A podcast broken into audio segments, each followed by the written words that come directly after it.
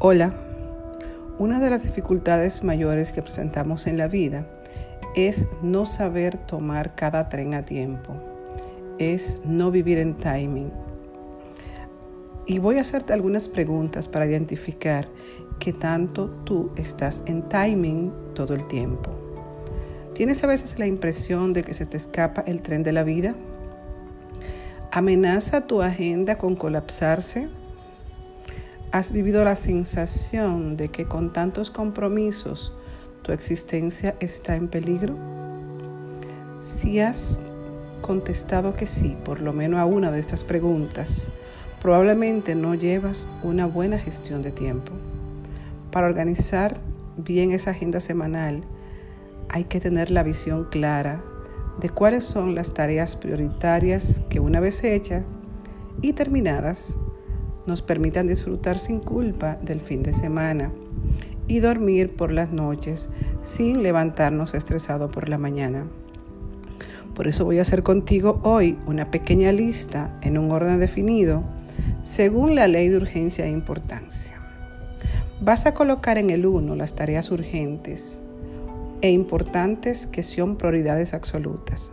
Recuerda que hay muchas actividades que tienen tiempo limitado y que tú debes colocarla como orden prioritaria 1, porque es muy importante que nos dediquemos a lo urgente e importante, porque eso sí son prioridades absolutas en nuestra vida. La otra lista que vas a hacer en tu agenda es las actividades importantes pero no urgentes. Esas que de una u otra manera le dan a tu vida un avance, un soporte, una sensación de seguridad y de que estás avanzando. La tercera es la lista de las no urgentes ni importantes. ¿Qué vas a hacer con esta? Podemos borrarla de la lista. Si alguien no, algo no es importante para ti, si algo no es urgente para ti, entonces bórralo de la lista, porque invertimos mucho tiempo en hacer cosas que no son importantes ni urgentes. Hay tres fugas clásicas en el tiempo que debemos identificar. Número uno, la distracción en las redes sociales. Desconecta todo mientras estés en una actividad. La comida con amigos y clientes, aceptar una o dos comidas por semana te va a quitar un tiempo importante de tus actividades productivas. Vigila ese tiempo dedicado a esas comidas con amigos y clientes.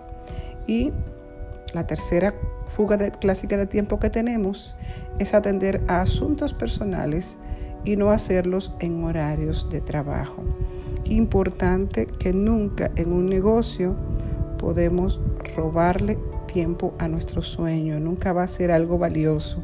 Por lo cual vamos a, en los tiempos productivos y de trabajo, dedicarnos a estar todo el tiempo presente y todo el tiempo activo. Si vas a dedicar media hora, 60 minutos a tu productividad, entonces solamente concéntrate en ese trabajo. Y por último, recomendarte manejar bien tu agenda de manera que estés puntual en los lugares. Estar en timing no es estar 10 minutos antes ni 10 minutos después, es estar a la hora en punto. Cuando manejas tu tiempo con excelencia, entonces tus días se optimizan de una manera increíble y comienzas a aumentar tu productividad.